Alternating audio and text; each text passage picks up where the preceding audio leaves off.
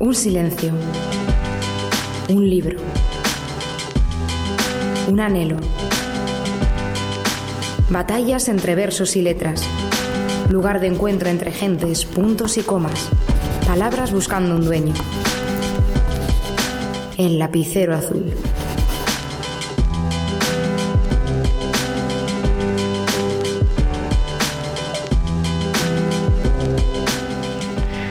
Muy buenas tardes. Aquí estamos un martes más, 16 de marzo, nada más y nada menos. ¿Cómo va corriendo el mes? Parece mentira. Eh, yo tenía hoy dos invitados, uno está de camino, llegará, se incorpora un poquito más tarde, pero voy a aprovechar para saludar a Fernando Gómez Recio. Buenas tardes. Hola María Ángeles, ¿qué tal?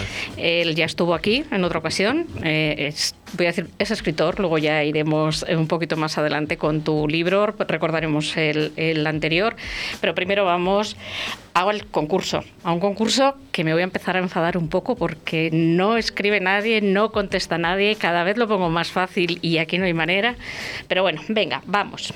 Todas las semanas hago dos preguntas y, y hago un regalito para que me, para que me contesten. La primera, ¿Qué día y a qué hora se emite Burbujas de Voz? Programa dirigido y presentado por María José Molina. Pregunta número dos. Hoy entrará por teléfono el autor del Año de la Desgracia. Este autor tiene una relación familiar con una conocida periodista de La Sexta y del Hormiguero. ¿Quién es esta periodista? El regalo, pues un ejemplar de este autor, del Año de la Desgracia. ¿Dónde tienen que mandarme las respuestas? Pues al lapicero azul r4g gmail.com y espero por favor que se animen y me escriban.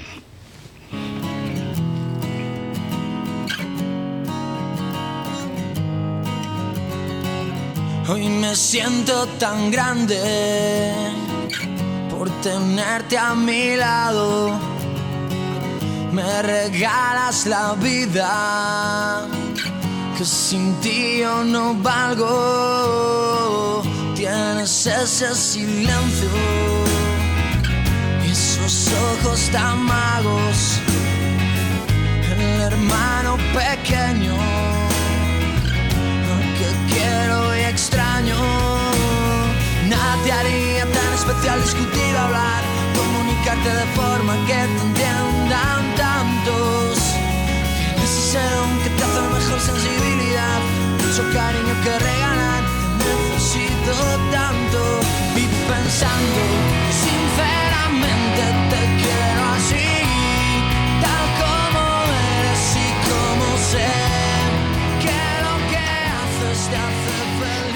Pues como les decía, aquí estamos con Fernando Gómez Recio, él es fiscal de, en Burgos. Sigues en Burgos, ¿verdad? En Burgos, creo que ahí me quedaré un tiempo. ¿Te quedas ahí? Es una ciudad cómoda.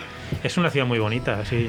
Mira que yo soy de Valladolid y, y, no puedo dejar de serlo. Y los de Burgos tienen una relación especial con los de Valladolid. Sin embargo, allí, allí es un sitio muy bonito para vivir. Pues sí, yo ya comentamos la otra vez que he tenido muchísima relación con Burgos. He vivido en la provincia y la verdad es que Burgos es muy cómoda. Dicen de las tapas de Valladolid, pero Burgos no se queda atrás. ¿eh?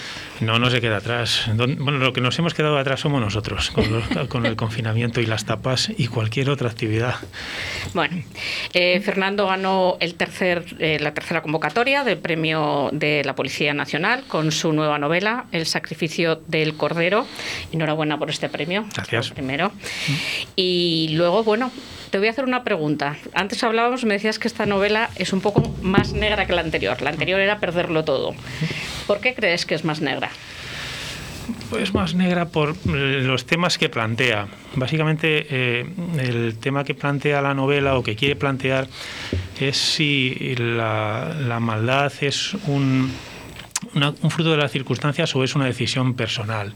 Si hay gente que decide ser mala o a la que les lleva o, a la maldad les llevan las circunstancias.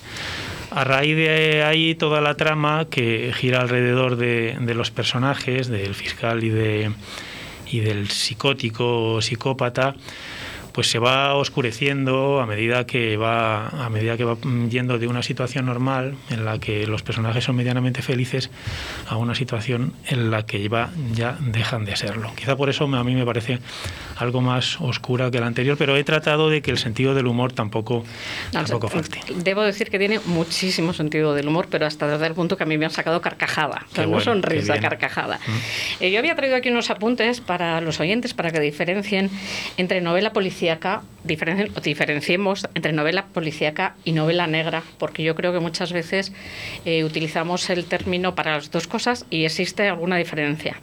La novela policíaca eh, es un género literario dentro de la novela, igual que el negro, pero en la literaria hay un personaje que suele ser un policía, un fiscal, un periodista, eh, una señorita como Miss Marple, y lo que hacen es que investigan. En la novela policíaca o de intriga o, detectivesca siempre se resuelve el crimen, siempre se resuelve. Y digamos de alguna forma hay un final como feliz. La diferencia con la novela negra, que el personaje que también hay un personaje que investiga pero que es un personaje oscuro dentro de los bajos fondos, dentro de eh, su vida tiene mucho peso en la trama, suele ser una persona que tiene traumas o que tiene depresión o que tiene y no es tan importante que se resuelva la trama, sino que el personaje protagonista resuelva su conflicto personal. Esa es un poco la diferencia. No sé si estás de acuerdo conmigo. Sí, yo creo que el sacrificio del cordero no es ni una cosa ni la otra. Ni siquiera tampoco es un thriller judicial, porque hay juicios también, pero no es la parte principal de la trama intenta ser un poco de todo. No es una novela de acertijos, no eh, aquí el asesino no es alguien que esté indeterminado y que haya que intentar averiguarlo. Porque, bueno, esas, generalmente las novelas de acertijos, las novelas de, de Agatha Christie, de Josie Menon, pues siempre eh, tienen un punto en el que tú no sabes cómo el protagonista ha llegado a, esas a esos sagacísimas conclusiones. Es decir, tú podrías estar pensando 100.000 horas en la pista y nunca llegar a esa conclusión. Y a mí eso no, no, me interesaba tanto. Y tampoco es una novela negra porque el personaje es un personaje normal, el protagonista ni está traumatizado, ni está alcoholizado, ni tiene ningún tipo de, Antonio problemas. Antonio Lorente es un personaje muy, muy divertido, en mi opinión, muy divertido. Eh, yo ya te lo dije en la otra ocasión, porque el sacrificio del cordero es un poco mm, no es la continuación de Perderlo Todo, porque realmente puedes leer las dos novelas con independencia, eh, se repiten los personajes, pero una, la segunda no, no continúa de la primera. Y ya te lo dije eh, la, en la otra ocasión estuviste que yo como profesora de talleres de escritura, lo primero que les digo a mis alumnos, que el escritor no es el narrador, ni mucho menos el protagonista, pero yo no puedo evitar verte a ti. no, puedo, no puedo evitarlo. Sí, hombre, si conoces al autor, normalmente si escribe en primera persona tiendes a ponerle, en, ponerle ahí en su papel. Pero bueno, yo he intentado no ser yo porque si fuera yo el protagonista, la novela sería muy, muy, muy aburrida. no, no creo, pero bueno. Eh, has dicho que has escrito en primera persona. Mm, yo creo que has hecho una cosa personalmente muy difícil, muy difícil, que es, no has escrito en una primera persona, has escrito en dos primeras personas, porque escribes en la primera persona de Antonio Lorente y escribes en la persona, no voy a decir cómo se llama el asesino, escribes también desde el punto de vista del asesino. A mí eso me parece técnicamente muy complicado. He intentado hacer algo más. He intentado que cuando empieza el capítulo no sepas quién es el que está hablando. Decir, no se identifica a la persona que habla.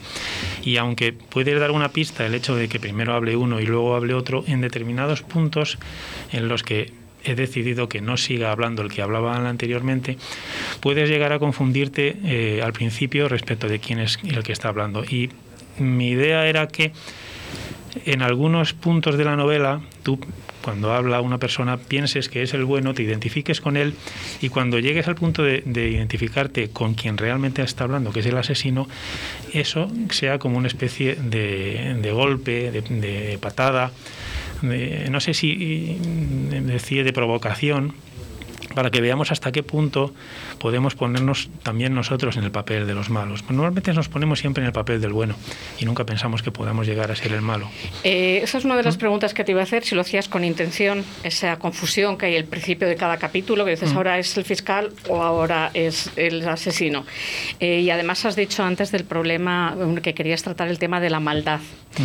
Eh, ¿Estamos condicionados por nuestro nacimiento a a cometer ciertos actos. Quiero decir, ¿un delincuente puede estar predestinado por el ambiente en el que ha nacido? Sí, puede, puede que eso ocurra y ocurre en la generalidad de las veces, pero no tiene por qué ser así. Yo recuerdo cuando yo era fiscal de menores que había chavales que estaban abocados a acabar en la cárcel sin ningún tipo de remisión y esos eh, chavales tenían hermanos que hacían una vida normal absolutamente, es decir, las circunstancias en estos casos habían influido en uno y habían no influido en el otro. Entonces las circunstancias evidentemente nos pueden llevar, pero eso no quiere decir que estemos obligados por, la, por las circunstancias. Y luego evidentemente hay personas que sí, que son malas directamente. Eso existe, existen personas que, que los psicópatas no tienen ningún tipo de empatía hacia nadie y actúan pisando a quien, a quien haga falta. Esos no necesitan ningún tipo de circunstancias para, para obrar de manera malvada porque lo tienen dentro lo tienen dentro de sí yo creo que estos son los menos seguramente eh, son los menos de los que yo me he encontrado de gente ingresada en prisión eh, otro de los temas de que hablas en la novela y que yo creo que hablamos también la otra vez que estuviste es el tema de las instituciones para, con, de salud mental que, eh, que, se han quitado los manicomios, se han suprimido porque no era políticamente correcto, porque no da buena imagen, pero que muchos de los eh, presos o de los internos igual tenían que estar en un centro sanitario mental y no en la cárcel. Eso es así, es así. No creo que haya nadie que lo pueda negar, que la mayor parte de las personas que están ingresadas en prisión eh, tienen eh, algún tipo de problema mental o algún tipo de problemas de adicciones, fundamentalmente al alcohol y a otro tipo de drogas, pero el alcohol muy específicamente. ¿eh? El alcohol es, una, es probablemente la droga más, más, más zafia, más brutal por las consecuencias que produce. Eh, hay programas en, prisión, programas de salud mental, y hay sustitutivos a la pena de prisión, como el, que se pueden cumplir en, en, los terceros grados en centros de, desintoxicación, en centros de tratamiento. Pero es un problema que no hemos resuelto, el de la salud mental, porque evidentemente estamos eh, respondiendo a problemas que son eh, problemas de adicciones, problemas mentales con la prisión, que es lo más fácil, lo más sencillo y, lo que estamos haciendo.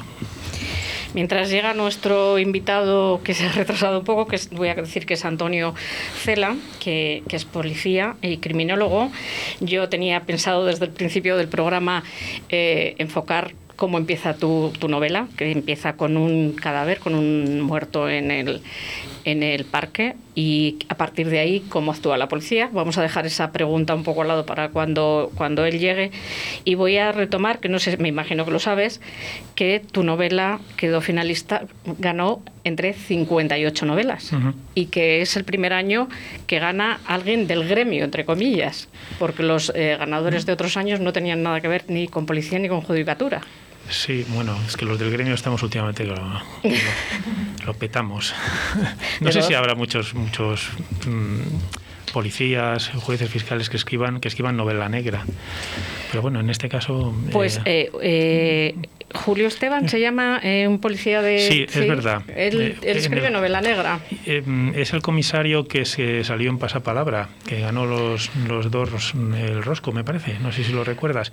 Pues ese, ese comisario estaba en el jurado, junto con otros dos comisarios. Pues fíjate, mm, ¿Mm? le he visto el otro día en un programa que se llama Página 2, ¿Mm? que si no lo has visto te lo recomiendo, porque hablan de literatura, duran media hora solo y además de que hablan de literatura, la música es buenísima. Y hablaban de él precisamente, y yo decía, ¿cómo me suena esta cara? Y ahora pues que lo dices... Pues de, ahí, te, ahí te viene. Eh, volvamos con la psicosis y con si nos determina la educación. Eh, cuando una persona está muy, muy presionada en un momento dado pueda cometer un asesinato cualquier persona que no tenga no venga de un ambiente extraño, cualquier persona. Mm, bueno, eso no, yo no lo sé. Yo de momento no he cometido ninguno más que en, entre, entre líneas y he estado muy presionado, sobre todo cuando pierde el Valladolid. Me, estoy presionadísimo en casa por cometer algún tipo de crimen pero no lo he hecho todavía y no sé cómo responderíamos. Yo creo que eso es una pregunta que nadie se puede eh, responder, eh, a salvo de que efectivamente estés en, esa situación. Yo tiendo a pensar que todos somos capaces de hacer las mayores barbaridades y de hecho la historia lo demuestra. Evidentemente, eh, en, los años 30 y 40 en Alemania la mayor parte de la población hizo barbaridades y, en, situaciones excepcionales como las guerras, pues se hacen auténticas salvajadas por parte de prácticamente todo el mundo. Entonces, eh, quiero pensar, cada uno piensa que eh, no seríamos capaces de hacer lo que vemos que han hecho todos, pero me parece que es una cosa, una, previsión demasiado optimista. Una alumna del taller me ha mandado un par de preguntas. Yo no sé si Lucía, Lucía está haciendo las prácticas aquí con nosotros. No sé si quieres. Buenas tardes. Sí, eh, yo tenía una pregunta y eh, alrededor de cuántos delitos e infracciones puede cometer una persona a lo largo de su vida por muy pequeña que sea. Delitos, hombre, depende. Si se pone a ello, puede cometer eh, todo tipo de delitos. Se dice que a los delincuentes habituales se les pilla una vez de cada diez, más o menos. Mm, evidentemente, últimamente que prácticamente todo es delito, pues yo creo que alguna vez seguramente todos nosotros habremos cometido algún delito. O a, lo mejor hemos salido con, con, dos copas de más en un, conduciendo el coche, o se nos ha ocurrido bajarnos contenidos protegidos, eso no es delito todavía, pero casi, casi, casi o participar en una manifestación y liarla. Es decir, no, está el delito tan lejos de nuestro, de nuestro comportamiento cotidiano o a lo mejor falsificar una firma, cosas que parecen a lo mejor una tontería, pero que, no lo son. Pero bueno, las, las personas que en principio tratan de respetar la ley no deberían tener ningún problema en, hacerlo. Y los que eh, por sistema violan la ley, pues es también muy difícil que se les coja en, la mayor parte de las cosas que hacen. ¿Alguna pregunta más, Lucia? ¿O paso yo con, con... Pasa tú primero. Sí, eh, te decía que una, una alumna mía que está escribiendo novela negra y además es que... Eh, precisamente le he recomendado tu novela porque ella estaba decidiendo si escribía en primera persona desde el punto de vista del, asesino. Y bueno, yo de hecho me parece que es muy valiente porque además, eh, bueno, pues eh, el lector va conociendo todo, todo el proceso del asesinato. Ella me decía que tenía un amigo guardia civil y que le había dicho que eh, se busca en primer lugar los asesinos en el entorno hmm. de, la familia y que normalmente suele estar ahí.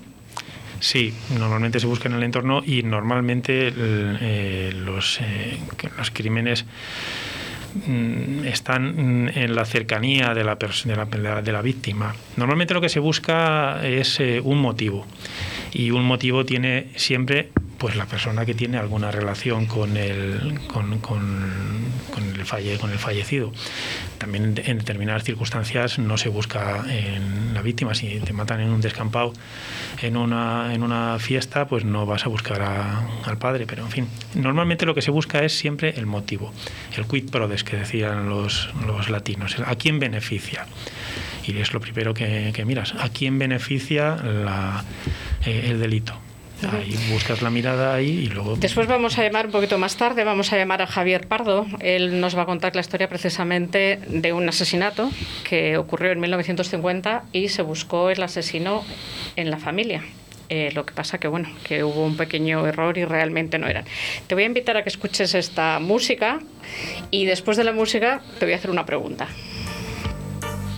Aquellos 400 golpes de Truffaut y el traveling con el pequeño desertor Antoine Anel, playa a través, buscando un mar que parecía más un paredón.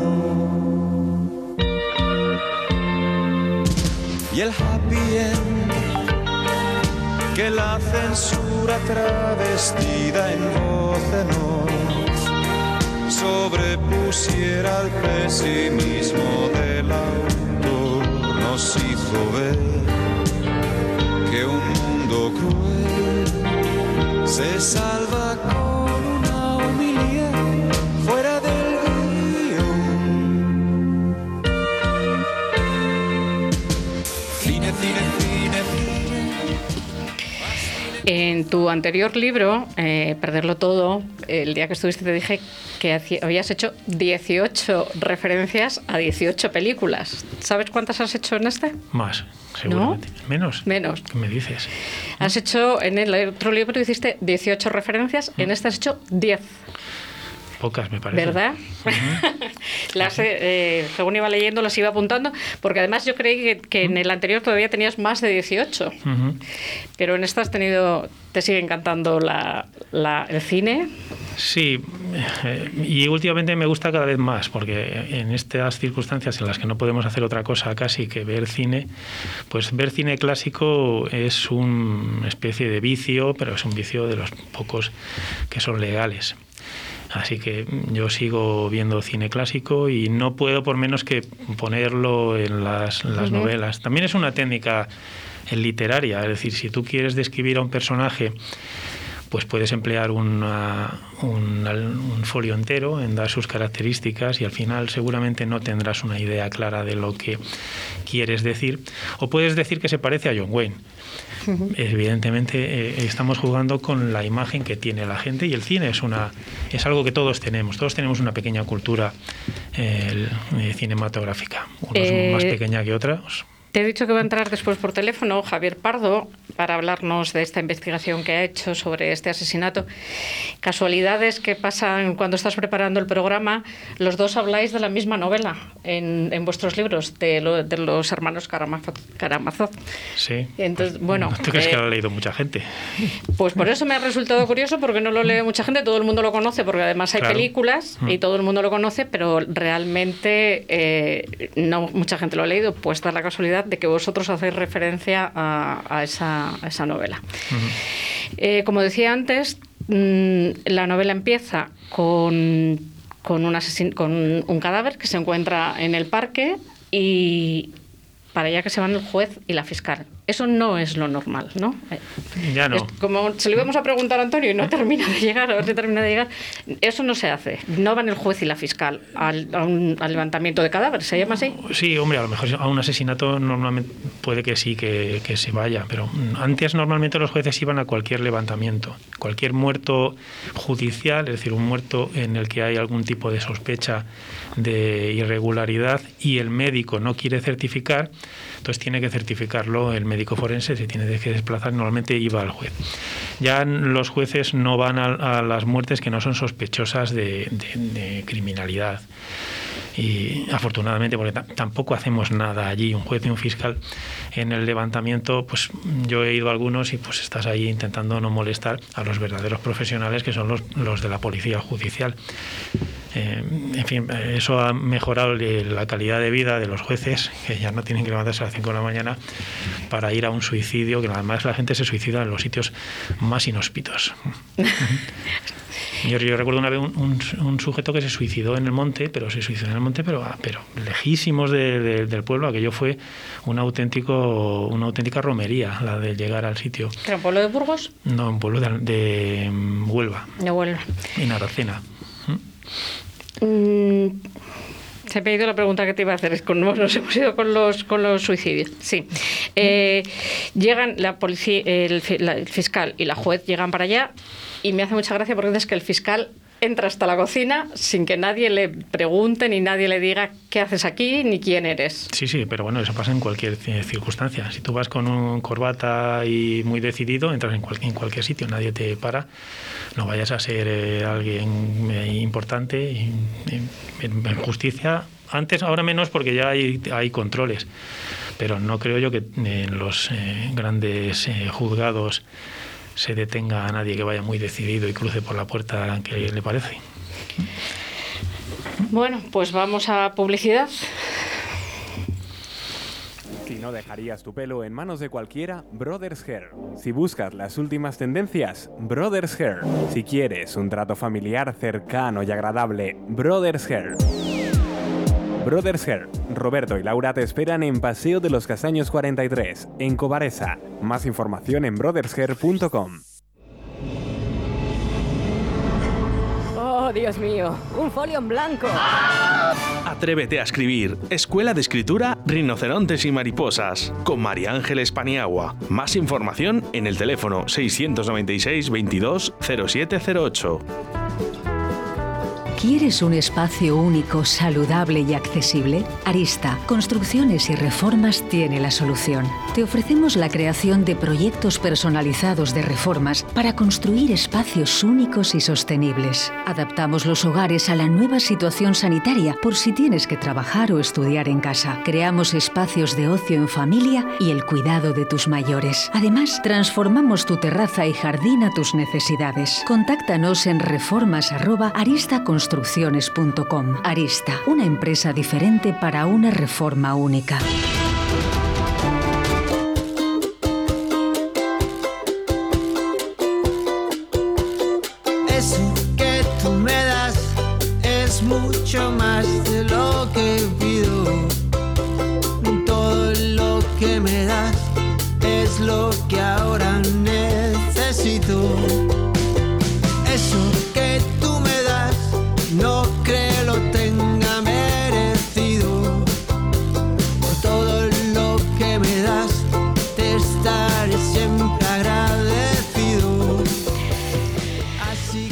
Pues como decíamos, vamos a llamar por teléfono a Javier Pardo, autor del año de la desgracia, que según me indica Oscar ya está al otro lado del teléfono. Buenas tardes, Javier. Hola, buenas tardes. Eh, muchas gracias por atender estos micrófonos y enhorabuena por, por este primer libro de novela porque realmente eh, ha publicado 25 libros de investigación como médico que es y profesor de anatomía patológica. Bueno, hay uno, hay eh, escribí un libro sobre la evolución y otro sobre las experiencias médicas de Leonardo da Vinci, pero bueno, fueron más eh, entrenamientos que una cosa así sería. Pero vamos, Eh, están publicados, están publicados. El año de la desgracia es una nove- una, eh, novelamos una investigación y es un suceso que ocurrió en su pueblo en 1950, en Maella. ¿Qué ocurrió el 9 de enero de 1950? Bueno, pues eh, se encontró en, la- en una casa, se encontró un muerto eh, por eh, asesinato, asesinado, y eh, la hermana de este muerto desapareció y nunca más volvió a aparecer. Y eso fue una conmoción en el pueblo, en un pueblo donde nunca había pasado nada, donde se dormía con las puertas abiertas y donde no se conocía ningún tipo de delito y en una época ocurrieron robos, volvió a ocurrir un tercer asesinato y, bueno, eh, se alarmó el pueblo y vivió cuatro años que la familia esta, se- la familia de los fallecidos se refería a este tiempo como el año de la desgracia, que es el título del libro. Eh, me, me dice que nunca apareció esta persona desaparecida. eh, murió Luis, apareció el cadáver del hermano, pero luego al cabo de un par de años vuelve a haber otro asesinato, aparece otro otro muerto. Sí, sí. En el pueblo durante ese tiempo no se dijo nada.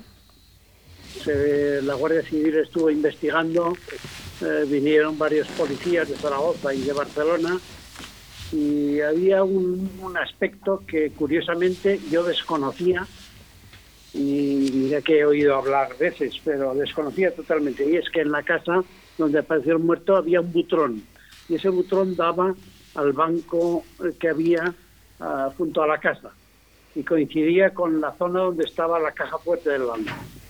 La policía dijo que los asesinatos no podían desligarse de la presencia del butrón, pero en el pueblo se olvidó el butrón. De tal manera que ahora cuando he publicado el libro, mucha gente se ha caído del guindo diciendo, pues yo no había oído nunca hablar del, del, del, del butrón. El butrón era una cosa esencial y sin embargo para la gente se olvidó.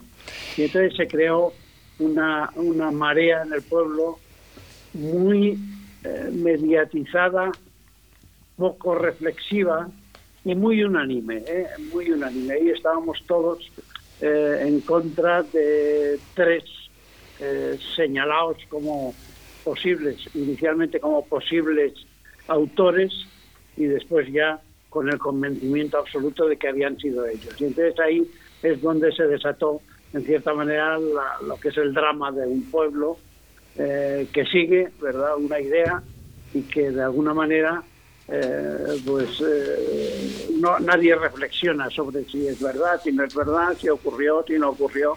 Y yo creo que es la primera vez que hay alguien que pone una versión diferente a la versión oficial del pueblo, lo cual pues se, ha escrito este libro 70 años después, porque probablemente hace 40 años eh, hubiera sido imposible, porque esto era una, era una situación muy tensa, muy tensa. Eh, he leído en el prólogo de su libro que la, la, investigación ha sido dura, ardua, muchísimas horas, muchísimos documentos. Eh, creo que no ha parado usted de, recoger información de, todas partes que ha podido. Prácticamente desde que me jubilé, yo tengo que decir, como ocurría en, en el año 50, en España no leía nadie, en mi pueblo pues tampoco, simplemente lo que se decía por las barras de los bares, etcétera. Y con esa con esos comentarios así es como crecí y así es como lo pensé. Y cuando me jubilé, cuando empecé a, investigar, pues me encontré una cantidad de cosas que yo desconocía totalmente y que con la gente que hablaba yo del pueblo, pues que también desconocían. Y entonces digo sinceramente, escribí una, una novela histórica verdad que me parecía pues reflejo de la, de la realidad pero luego al final pues, lo que me dice la gente que lo ha leído es que es de una intriga tremenda, ¿no? Y al final eh, parece que eh, sea un final casi como de Agatha Christie, porque realmente es lo que ocurrió, ¿eh? La verdad es que sí, es que se está, durante toda la novela no voy a decir mucho, pero bueno, estás durante toda la novela, esperando que cambien las circunstancias y que no y que no pase lo que lo que pasa. Eh, como usted ha dicho, es un poco el reflejo de aquellos años. Eh, yo me permito, me permito indicarle que me ha gustado de manera especial la rebótica. La rebótica, esa parte de atrás de la farmacia, donde se reúnen los hombres. que no la digo muy bien. Eh, perdóneme, le digo la rebótica que usted describe, ah, donde se reúnen, bueno, pues los hombres importantes. Y mm, me he permitido señalar aquí un momento de, de la novela que Consolación la mujer del, farmacéutico, dice eh, de uno del, del, al que están acusando del asesinato. Si todo el mundo dice eh, que es el, culpable, es que por algo será. O sea, si el río suena, agua lleva. Y yo creo que, que a partir de ahí, pues tira para adelante la acusación. Es que eso se repite, se repite para realidad y todavía ahora se me lo han repetido. Ahora todavía ahora. Pero yo lo de la rebotica, que obviamente es una parte novelada totalmente, que existió, que existió y todos son conocidos y amigos de alguna manera, eh, eh, existió. Pero yo eso lo he utilizado como el coro, ¿verdad?, de las tragedias, de las tragedias griegas, en las cuales pongo un poco de sentido común en aquello. Es decir, porque reflejar lo que se decía en el pueblo, se decían tantas cosas y tan, a veces tan duras, eh, me parecía obligado poner ahí gente que pusiera un poco de reflexión, teniendo en cuenta además de que la mayoría del, del coro griego este eran forasteros, ¿no? no eran de Maella, lo cual me pareció que era un dato importante para, para poner un poco de sentido común, en definitiva. Bueno, eh, para terminar, estos tres acusados, aunque todo el mundo eh, les absuelven, hay un juicio y salen absueltos, pero aún así ellos no pueden regresar a su pueblo. Sí, eso fue una, una injusticia total, porque el pueblo se rebeló cuando llegaron al pueblo y entonces el, el gobernador civil decretó un destierro a más de 100 kilómetros de Maella, eh, pero un, destierro para siempre. ¿no? Y estos cogieron tanto miedo que ni siquiera con la democracia quisieron volver volver al pueblo, pero por miedo, ¿eh? y por no levantar otra vez aquella situación, lo cual lo creó una situación que, aun pensando, y lo escribo en el libro, que pudieran ser los autores, no hubo un poquito de compasión, ¿verdad?, en el pueblo para darles la mano, ¿entiendes?, que eran paisanos como nosotros, eran gente, vamos, uno de los acusados era primo hermano de mi madre, ¿no? O sea, que decir que... Pero no hubo ni un de compasión ni por parte de la familia, ni por parte de los vecinos, ni de nadie. Pues muchísimas gracias. Únicamente darle la enhorabuena otra vez. Eh, la portada sé que la ha elaborado uno de sus hijos, su hijo Octavio. Me imagino que da mucho orgullo que los hijos apoyen de esta manera la obra del padre. Sí, los hijos eh, me ayudan en todo esto porque sobre todo este es diseñador en la Universidad de Copenhague y, es un fenómeno. La mano se refiere a que el escudo de Maella es una mano. Mm. Y entonces es por eso que aparece una mano ensangrentada y que tiene todo el sentido para los que conocen la historia de Maella. Pues me voy a quedar con una frase de su libro que dice, no se trata de condenar por mayoría, sino por convicción. Muchísimas gracias, Javier, por habernos atendido y me imagino que si sigue jubilado, igual va por una segunda novela, ¿o no? Pues no lo sé, la verdad es que esto de la jubilación para mí es un cielo adelantado y tengo tantos planes y tengo tantas cosas que todavía no sé lo que es el aburrimiento después de cuatro años de... Así que puede, puedo hacer cualquier cosa. Pues muchísimas gracias, Javier. Hasta otro rato. Gracias a vosotros.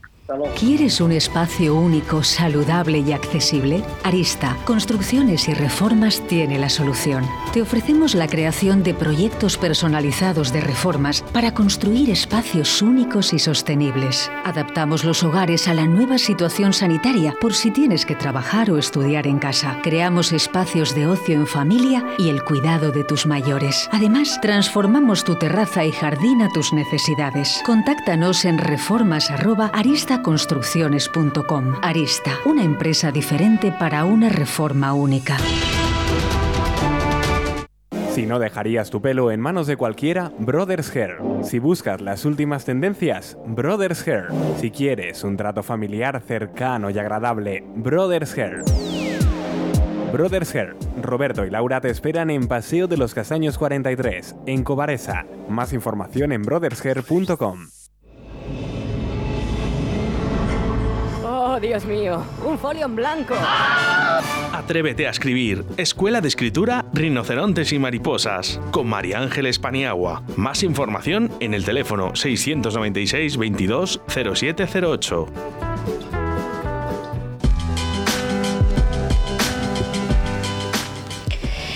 Bueno, pues voy a aprovechar para dar las buenas tardes a Antonio Cela. Buenas tardes, ¿qué tal estás? Hola, buenas tardes.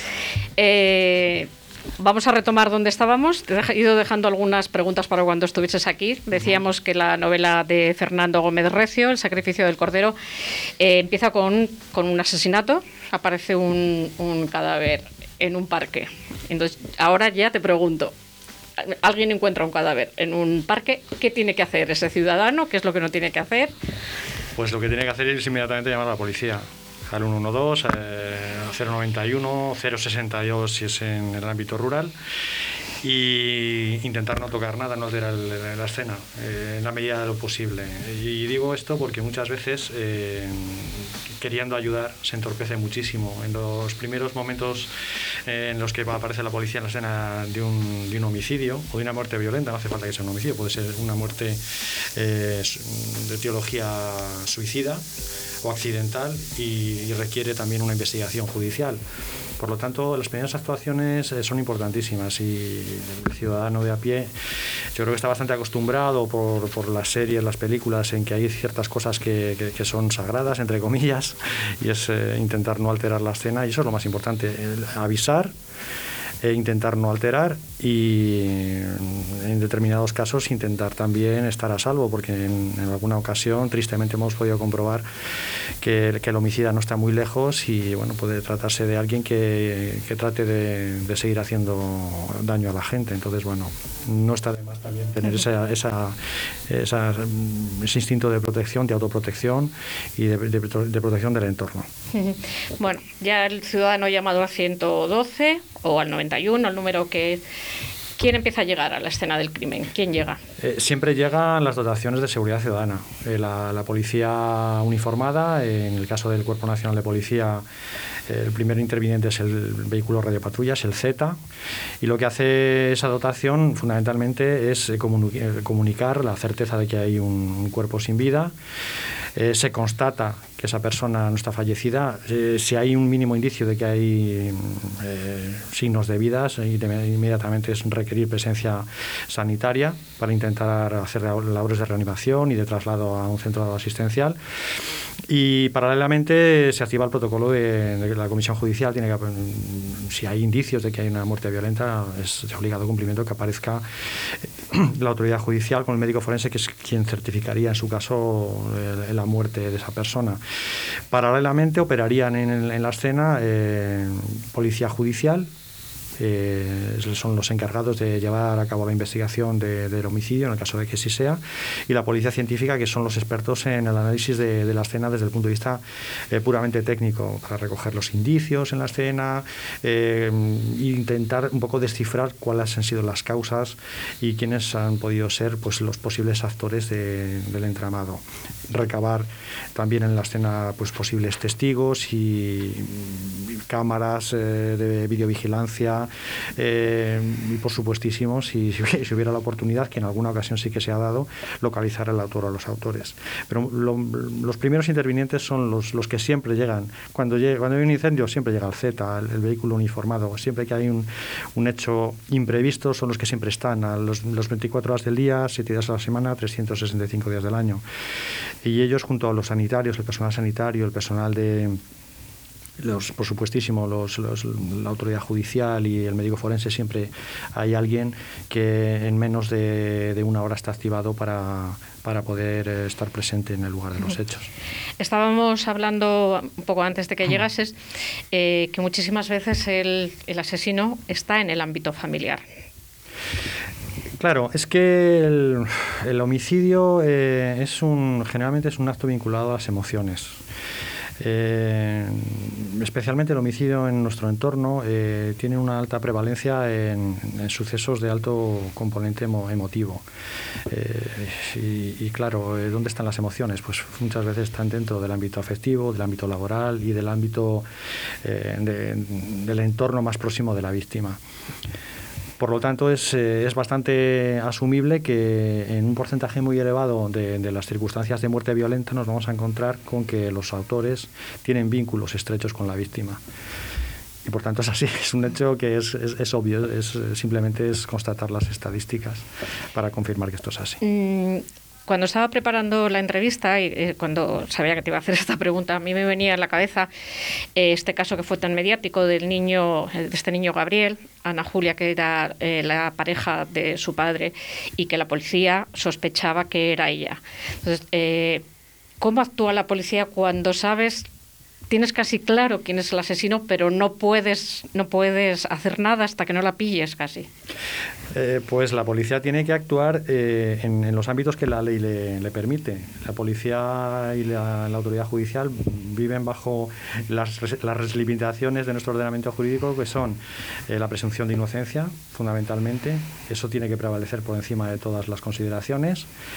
Eh, la observación de derechos fundamentales, cuando hay actos de investigación garantizados como puedan ser las intervenciones telefónicas, los registros personales, los registros domiciliarios, las intervenciones postales, telemáticas, etcétera, etcétera, todo tiene que estar tutelado bajo mm, los ojos de la autoridad judicial, Ministerio Fiscal, para que no haya ningún resquicio que eche al traste con la investigación, para desmontar lo que es lo que se conoce en el ordenamiento jurídico anglosajón como los frutos del árbol envenenado, es decir, que todas las pruebas que se obtengan a partir de una ilícitamente obtenida son, son invalidables Y la policía es muy consciente, los investigadores son, son somos muy conscientes de que cualquier eh, error de procedimiento y cualquier vulneración de, derechos no solamente es un error ético, sino también es un, error técnico que puede dar al traste con, con el éxito final de una investigación.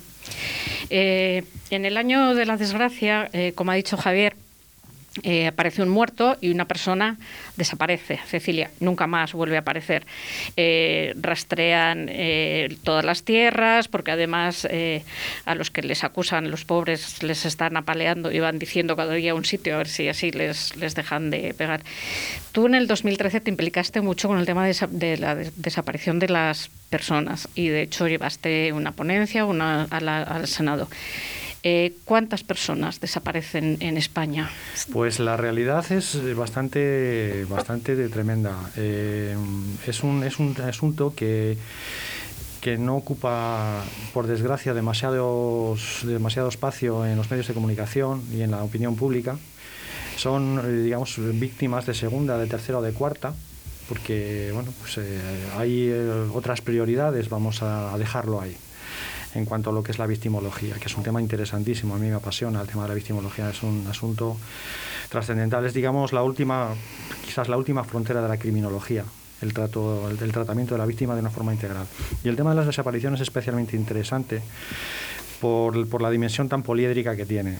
En España desaparecen más de 10.000 personas al año. Estamos hablando de desapariciones eh, que pueden ser desde una simple fuga de un menor, que se va de casa porque se enfada con sus padres, que dice que se ha ido a casa de una amiga y los, madres, los padres llaman a casa de esa amiga y resulta que no está y resulta que se ha ido con el novio a no sé dónde y así podríamos estar hablando hasta en 9.800 o 1.999 casos.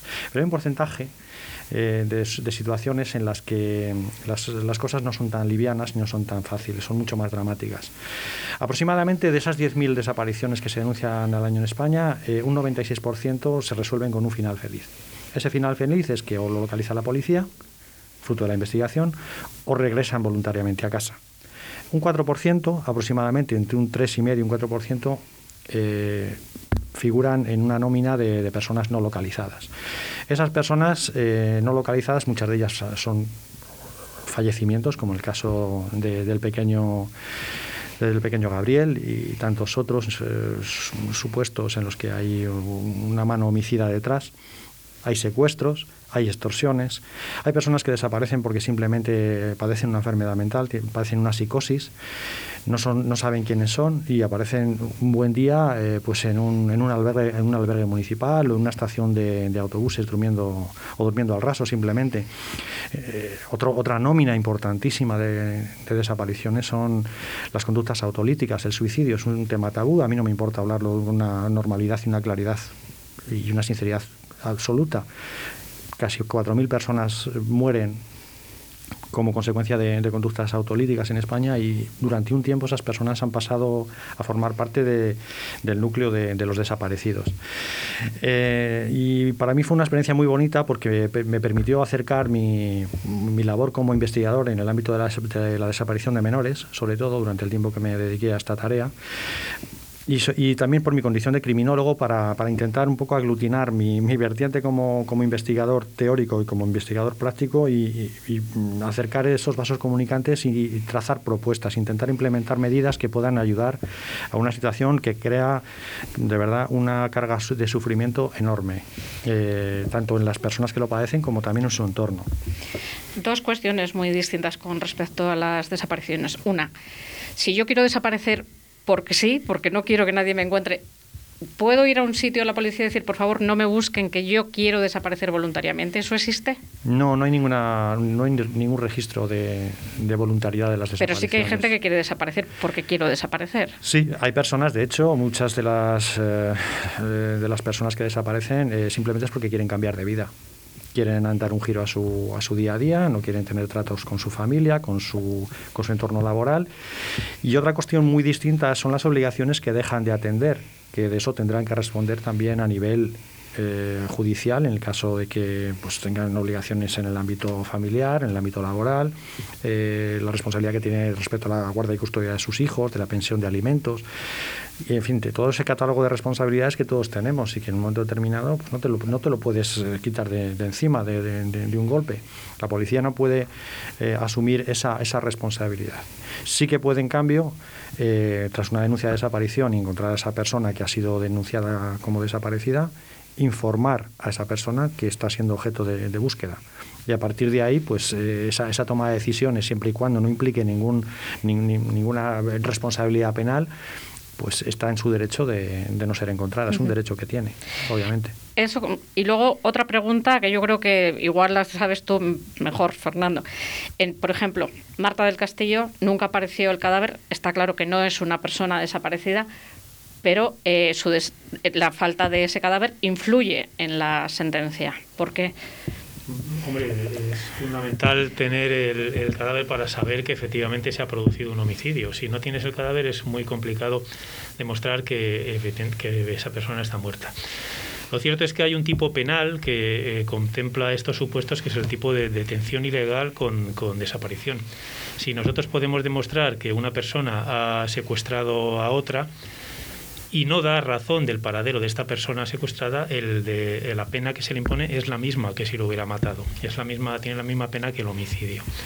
Hay casos, eh, en, el caso de, de Marta del Castillo creo que se le condenó por homicidio porque el autor reconoció que efectivamente la había matado. Si no lo hubiera reconocido, probablemente se le hubiera condenado como un delito de detención ilegal con desaparición que tiene, ya digo, la misma pena que, el homicidio. Yo creo que esa es una disposición legal precisamente prevista para estos casos en los que sabemos que hay alguien que se ha llevado a otra persona y esa persona ha desaparecido. No podemos probar que la haya matado, pero la responsabilidad de haberla secuestrado y haberla hecho desaparecer eh, desde un punto de vista legal es la misma que si la hubiera matado os invito a un poquito de música con Sabina. No sé si os gusta o no os gusta. Vaya Sabina, es lo más, lo más grande. pasaba de los 20, el mayor de los tres chicos que vinieron a atracarme el mes pasado. Subvencionanos un pico y no te hagas ser valiente, que me pongo muy nervioso si me enfado.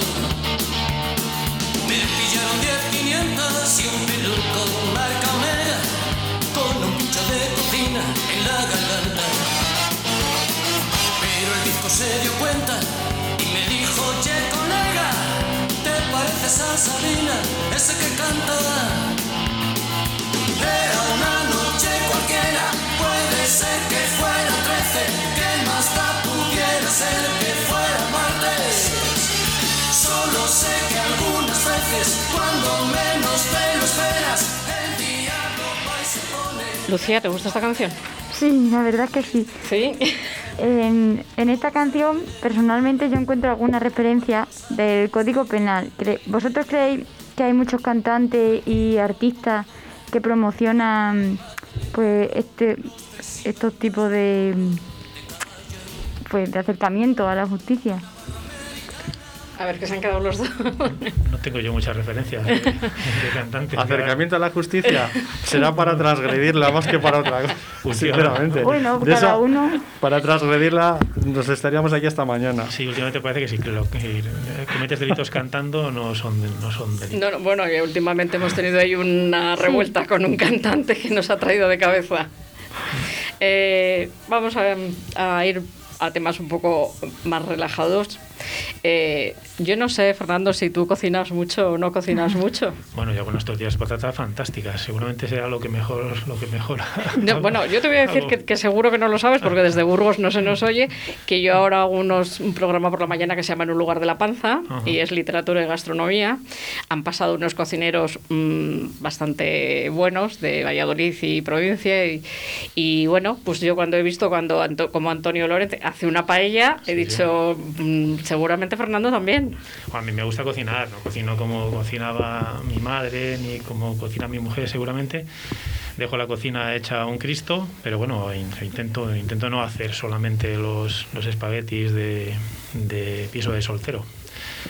Ahí estamos, ahí estamos. ¿Qué, ¿Qué, es el mejor plato que se te da?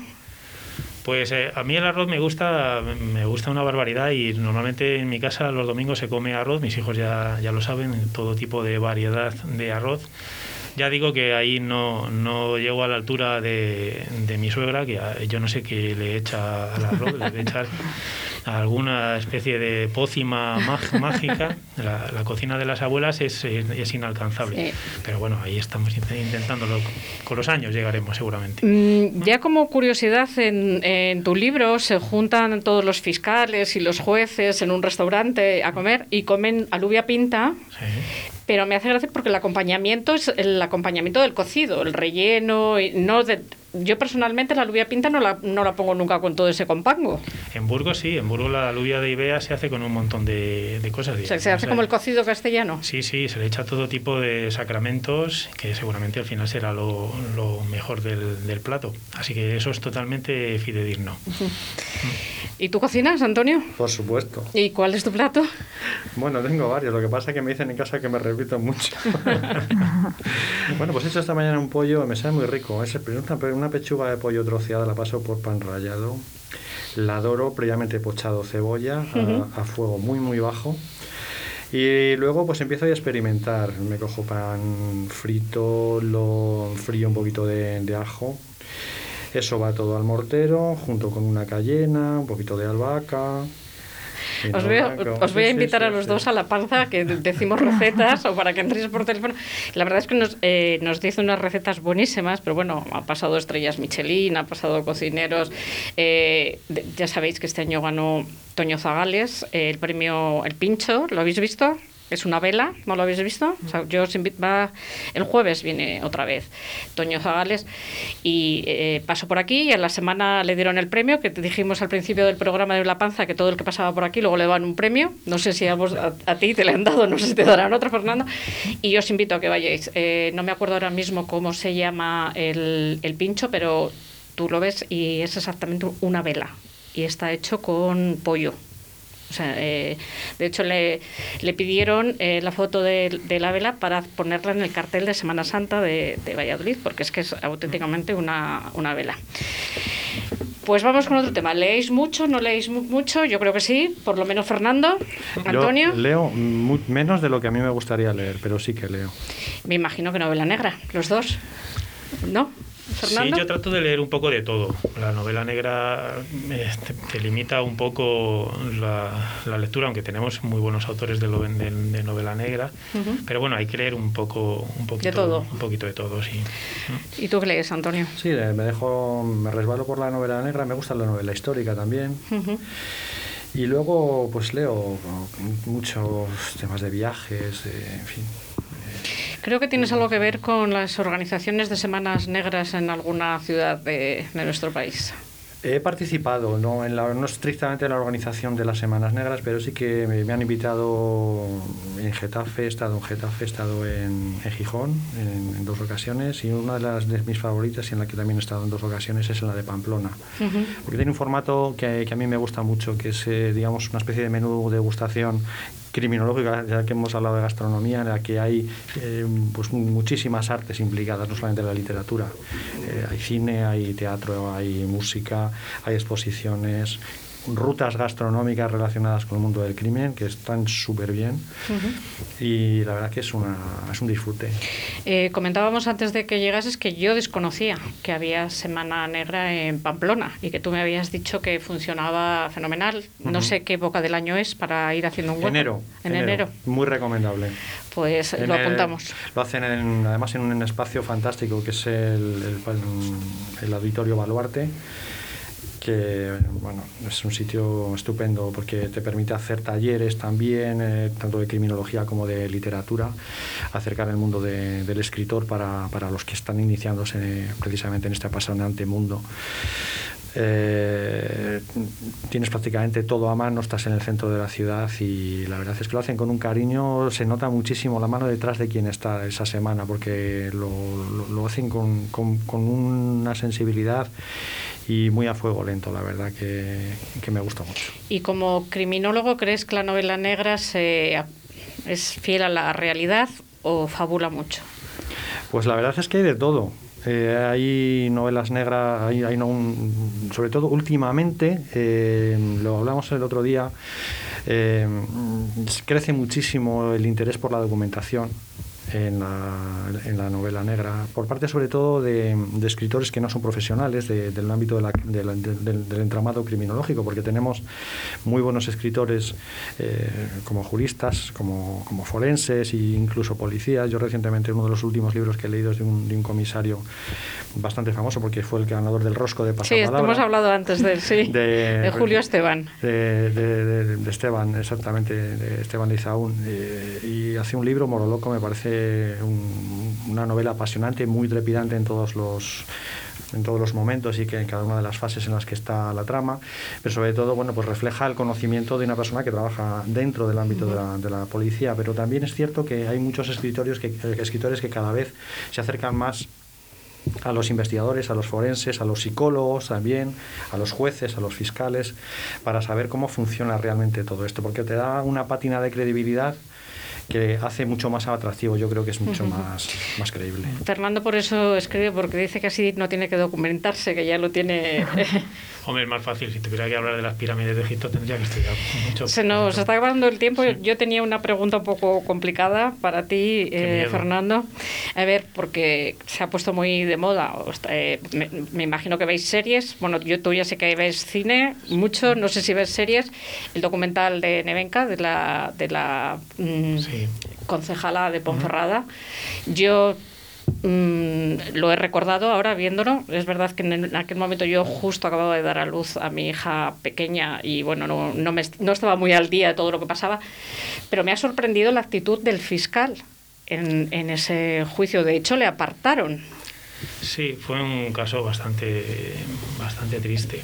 Yo creo que eh, García Ancos, que era el fiscal jefe en ese momento y el que asumió el la comparecencia en juicio, no estaba convencido de, la culpabilidad del acusado. Y cuando el fiscal no está convencido de la culpabilidad del acusado, al final acaba acusando al denunciante porque piensa que no está diciendo la verdad.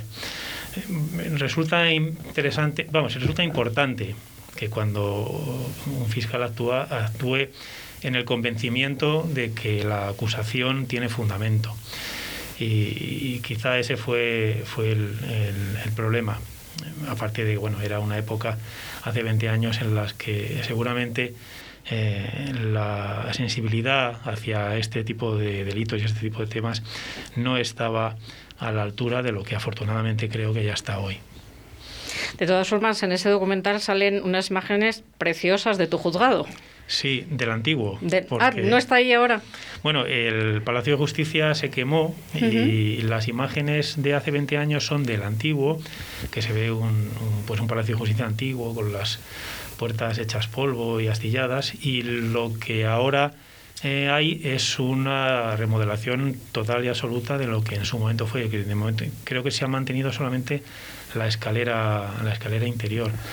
Ahora es un palacio así de tipo futurista que bueno pues está muy bien también es muy funcional pero no tiene esa solera eh, que tenía en los tribunales de antes la solera que tiene el Tribunal Supremo los, el, el salón de los pasos perdidos eh, ese caminar del- en los pasillos que retumban en las ventanas ahora pues es como una especie de, de supermercado que está muy bien también pero no es lo que era antes Bueno, se nos acaba el tiempo. Eh, te invito cuando tengas tu tercera novela, que sé que ya está en el horno. No sé si ya tienes editor o todavía no tienes editor. bueno vamos a darle un poquito de, de margen a esta a ver qué, qué recorrido tiene Yo te doy la enhorabuena por esta novela, me ha gustado muchísimo, ya te lo dije, me he reído muchísimo, yo lo recomiendo a todo el mundo, precisamente por eso, por, por el humor, aunque es novela negra o policial, eh, tiene muchísimo humor. Eh, Antonio, yo te emplazo para otros programas porque tú y yo vamos, tenemos pendientes por ahí unos cuantos temas, hablaremos de mafias, hablaremos de muchas cosas en otros programas. Cualquiera de estos yo te invito otra vez si te parece interesante para que vuelvas a, a te iré diciendo. Yo estoy encantado de que venir a Valladolid y siempre que no haya confinamiento perimetral, esperemos que esto acabe algún día. Hombre, esperemos que sí, que acabe algún día. Eh, pues muchísimas gracias a los dos por acompañarme. Lucía, ¿les muchas tienes eh, gracias, algo que decir? Pues no, que he disfrutado mucho de su compañía. Pues hasta el martes que viene.